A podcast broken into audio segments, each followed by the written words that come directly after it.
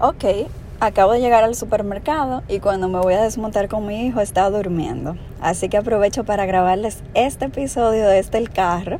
Ya saben que si se escucha el aire acondicionado, bocinas o demás, estoy aquí en el parqueo esperando que se despierte para ir al súper. Vida de mamá.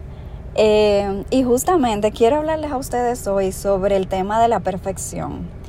Vamos a enfocarlo en las finanzas, pero yo voy a empezar compartiéndote una historia o experiencia personal. Mira, yo soy muy dada a la, a, la excelencia eh, desde temprana edad a nivel académico, que era mi mayor responsabilidad en el momento.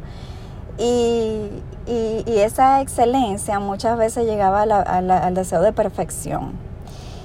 Y esto aquí es un poco peligroso porque, señores, el ser humano no es perfecto y la perfección de hecho es relativa, pero dado tus estándares de perfección, nunca, nunca vamos a poder llegar ahí porque somos seres eh, imperfectos, así nos creó Dios y así estamos hechas. Pero eh, te, te cuento la anécdota de que cuando yo estaba en el colegio, yo era de las personas que le corregía el examen al maestro, dígase que cuando lo entregaban y tenía faltas ortográficas, yo antes de llenar mi examen empezaba a poner los acentos que faltaban, las comas, los puntos, etc. y ya ustedes pueden ver el nivel de perfección y de minuciosidad que yo manejaba. De hecho, a nivel de maestría, que yo dije que le iba a tomar suave porque ya yo tenía mi carrera, incluso tenía una segunda carrera ya bastante avanzada cuando me fui a hacer la maestría.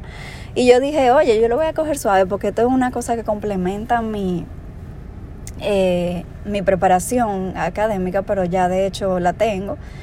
Y mentira, cuando me vi allá, eh, esa parte de mí yo no pude apaciguarla y eso me costó inclusive temas de salud mental, ansiedad y demás. Eh, que para, para otro momento esa historia, pero en, en este momento quiero contarte cómo esa, todas esas experiencias me llevaron a aprender que yo no puedo ser perfecta, o sea, ninguna de nosotras podemos llegar a la perfección y podemos trabajar con excelencia, eh, que fue algo incluso en lo que ese momento me rebelé porque me di cuenta que me estaba exigiendo demasiado y, y, fue una búsqueda de equilibrio en ese sentido. Después, al, al convertirme en mamá, eh, óyeme, un bebé te saca de rutina, de horario, de expectativa, de planes, totalmente, porque eso es un trasnoche, un imprevisto, dentición, picos de crecimiento, la lactancia, cada día trae una sorpresa y es imposible tú, yo creo que tú planificarte y seguir tu plan eh, a rajatabla como tú lo visualizaste con un bebé. Y ya luego que son más grandes, igualmente. O sea, un toddler, la que son mamás saben todos los retos que enfrentamos en esa edad. Que, que ellos están eh, como definiendo esa, esa y conociendo su identidad y su individualidad, y ya ustedes saben. Pero toda esa experiencia me, han hecho ir entendiendo eso y soltar la perfección totalmente. Y al emprender me di cuenta que, por ejemplo, para yo compartir mi mensaje con ustedes, yo no puedo darme el lujo de, de, ser perfecta. O sea, por, yo tengo mi dinámica personal donde todavía ahora mismo no tengo una ayuda fuera de mi esposo ni en casa, ni en el negocio, ni con mi hijo. O sea, claro, su colegio, pero en casa de lleno no tenemos ayuda todavía. Y esa es mi realidad eh, que hasta ahora he decidido. Y no me puedo dar el lujo de ser perfecta. Inclusive aquí en el podcast yo tenía un tiempo sin compartirles episodio nuevo porque eh, le doy mucha, mucha prioridad a mis clientes de mentoría continua y a mis clientes de asesoría de una sola vez también.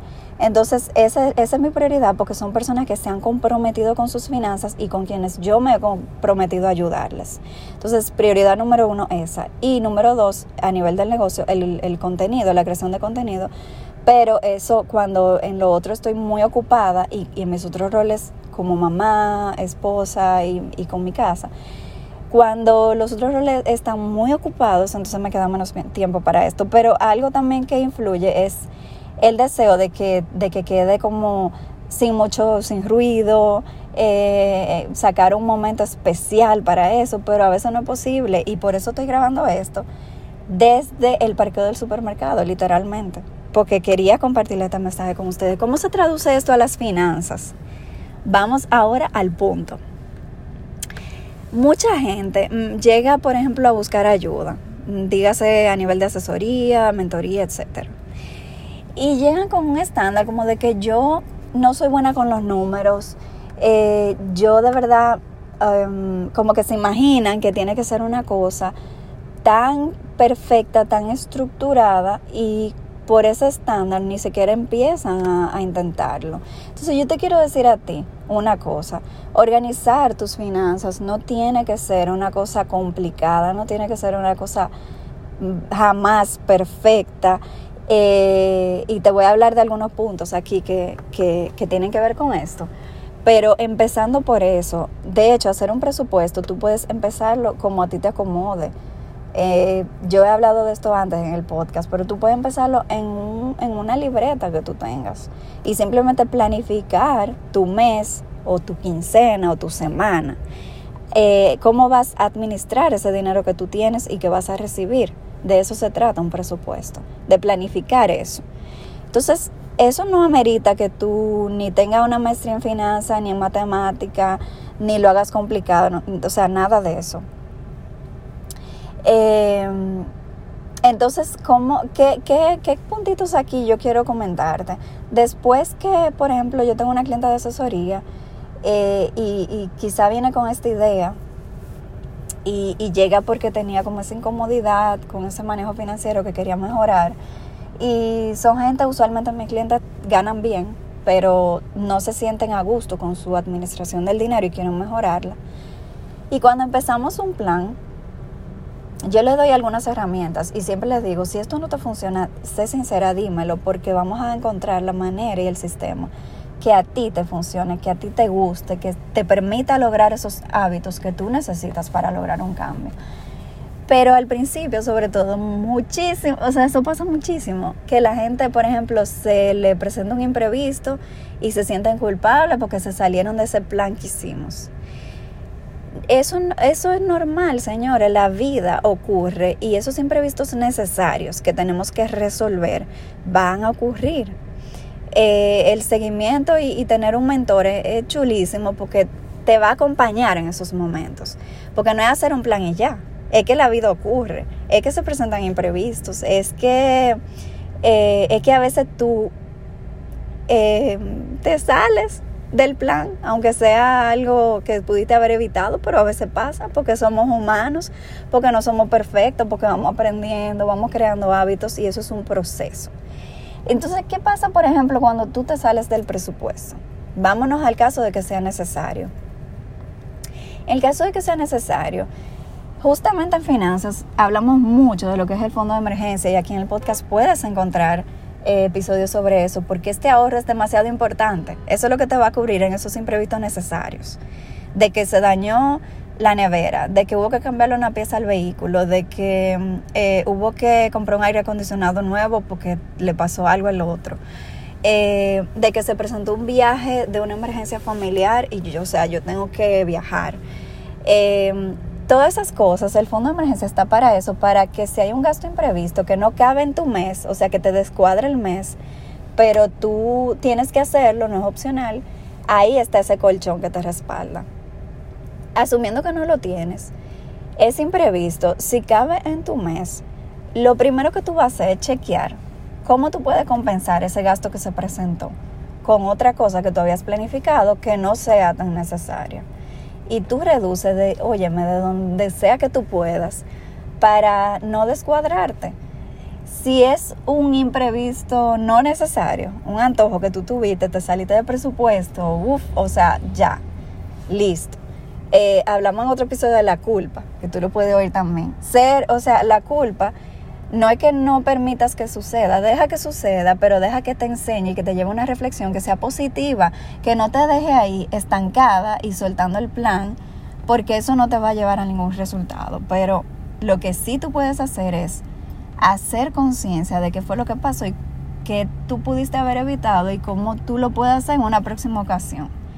Porque ese aprendizaje se va, te va creando a nivel inconsciente esos hábitos positivos, esos hábitos saludables. Si no hay reflexión, no hay aprendizaje. Pero si la hay, te va a ayudar en los hábitos que estás construyendo. Entonces, si te saliste en algo del presupuesto, igualmente revisa tu presupuesto. Ese es el paso número uno. O sea, revisa y ve a ver de dónde tú puedes compensar, qué tú puedes reducir para equilibrar ese gasto de más que tuviste en ese mes. Eh, señores, esto es sumamente importante y el mensaje aquí es suelta la perfección, busca la excelencia, busca crear los hábitos, busca arrancar, que es lo más importante. Y después de ahí, óyeme, las cosas no van a salir 100% acorde al plan. Por eso en finanzas personales decimos, si tú no planificas, el 100% va a ser imprevisto. Pero si tú planificas, por lo menos en un 70% normalmente o hasta más, tú vas a estar cubierta.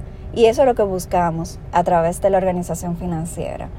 Planificarnos y en lo que está en nuestro control, poder, eh, poder saber lo que vamos a hacer, poder tomar decisiones conscientes con el dinero y poder trabajar por nuestras metas de forma también consciente. Eso es lo que buscamos. Pero nunca jamás la perfección, porque eso no existe, porque no sabemos lo que el, eh, día de mañana traiga. Eh, y, somos seres imperfectos por naturaleza. Entonces, eh, quiero dejarte este mensaje.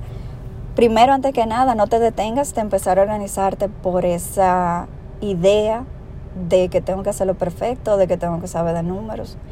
Eh, para administrar tu dinero tú no tienes que ser experta en números, tú tienes que saber sumar y restar y escribir los números. Y ya, básicamente, eso es. Yo creo que en, ya en quinto de, primaria, a los 10 años, ya sabemos eso. Entonces, eh, eh, nada, cero perfección, arranca, arranca de forma imperfecta, arranca como tú puedas, arranca, busca ayuda si necesitas pero arranca, cero perfección. Y si ya empezaste, quítate la idea de la perfección de la cabeza, que eso no existe. Inclusive, ¿dónde categorizó tal gasto? ¿Dónde categorizó esto? Donde más te funcione a ti, porque las finanzas son tuyas, porque ese seguimiento es tuyo, porque ese presupuesto es tuyo. Cero perfección, solamente que te funcione es suficiente, que te funcione, que te guste, que te permita crear los hábitos y que tú sepas que van a haber imprevistos. Entonces buscamos prepararte para ello, sobre todo a través del fondo de emergencia y a través de tu tener tus finanzas organizadas. Pero eso no implica una perfección en la administración de tu dinero, implica administrarlo de forma consciente y tener metas claras y tener tranquilidad porque tú tienes un plan y en lo que está en tu control tú estás siendo consciente. Así que espero que este episodio te permita reflexionar, te deje algo positivo si es así, si, te ayuda en algo, si te despierta una reflexión, eh, cuéntame. Me encanta escuchar de ustedes, me encanta saber que, que estos mensajes tienen sentido para alguien allá afuera, así que me encantaría que me escribas. Me puedes encontrar en Instagram como arroba mujerfinanzas y eh, por aquí en el podcast seguimos eh, compartiendo. Así que gracias por escuchar hasta aquí y nos vemos en la próxima. Ah, bueno, quiero avisarles que pronto estoy trabajando para ustedes en una pequeña academia de dinero donde van a poder encontrar talleres que hemos impartido pregrabados para que puedan acceder inmediatamente a ellos. Vamos a empezar con unos cuantos básicos para que tú arranques por ahí y luego le, le iremos añadiendo más contenido, pero quiero que esa información la puedan aprovechar a su ritmo y por eso estoy creando esta plataforma para que lo puedan adquirir y acceder inmediatamente a sus talleres, a ese contenido, que no se pierda, que se siga aprovechando. Eh, nada, chicas, nos vemos en la próxima. Chao.